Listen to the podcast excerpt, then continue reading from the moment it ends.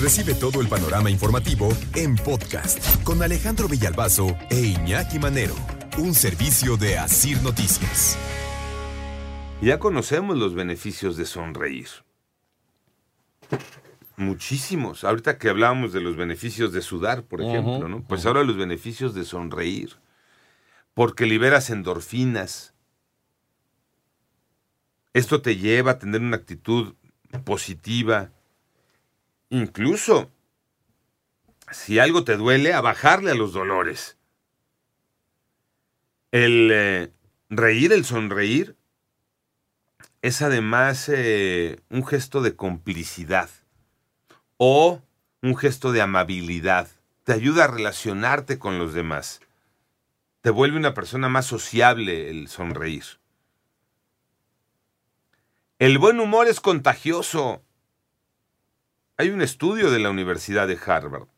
Cuando una persona está feliz y sonríe, tiene 25% más probabilidades de que las personas que están junto a él también tengan un sentimiento positivo.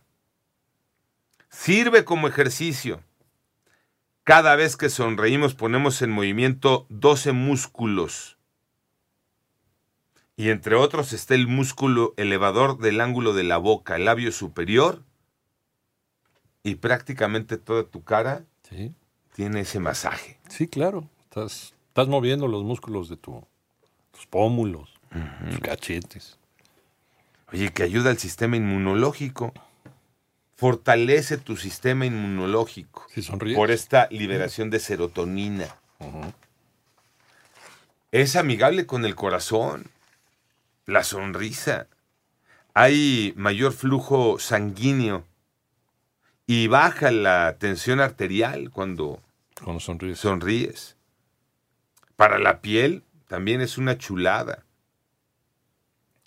Porque cada que estás eh, sonriendo, riendo, entra aire a tus pulmones, mejora tu oxigenación, la oxigenación de la sangre, y por lo tanto la salud de la piel tiene un mejor aspecto. Es una chulada. Sí, ahora vas a decir que todo lo enfango, pero hay culturas como la japonesa, están sonriendo todo el tiempo. ¿no? no porque para ellos el servicio es lo más importante, pero terminan con unos problemas este, musculares de sí, porque estás forzando algo. Estás forzando algo. Entonces, es sonrisa forzada. Por eso a veces se ponen ellos el cubreboca, ¿no? Para distanciarse socialmente. Ok. Pero estar sonriendo todo el tiempo, porque para ellos es la política de servicio, es parte de su cultura, pues también tienen problemas musculares en el rostro. Sí, la risa fingida. La risa fingida, la sonrisa fingida. Y vamos a seguir de quitar risas. a ver. 80% de los mexicanos evitamos sonreír en público. ¿Y saben por qué? Porque no nos gusta nuestra dentadura. Datos del Instituto Mexicano del Seguro Social. Mm. La pena es la principal razón por la que muchos mexicanos no sonreímos. Porque tienen los dientes feos. Sí, chuecos, Este, picados. Sí los dientes o la encía, ¿no? que hoy ya está muy equilibrado en el tema de la salud bucal. Em, la gingivitis. Eh, eh, periodontitis. Ah, periodontitis, claro. Y ya muy equilibrado en cuanto a caries, que antes era número uno de afectación. Caries era lo que más afectaba a los mexicanos. Es caries y enfermedades de las encías. No tenemos una buena higiene bucal. No. Y luego se nos enchuecan los dientes a lo mejor. O si fumamos, pues también los dientes se nos... Sí, se te ponen todos amarillentos. horrible. Café. Me platicaba el otro día este, el doctor Alfredo Zácar, gran dentista, dentista, conocido además de Panorama Informativo, ha platicado varias veces con nosotros. Este, también con la edad,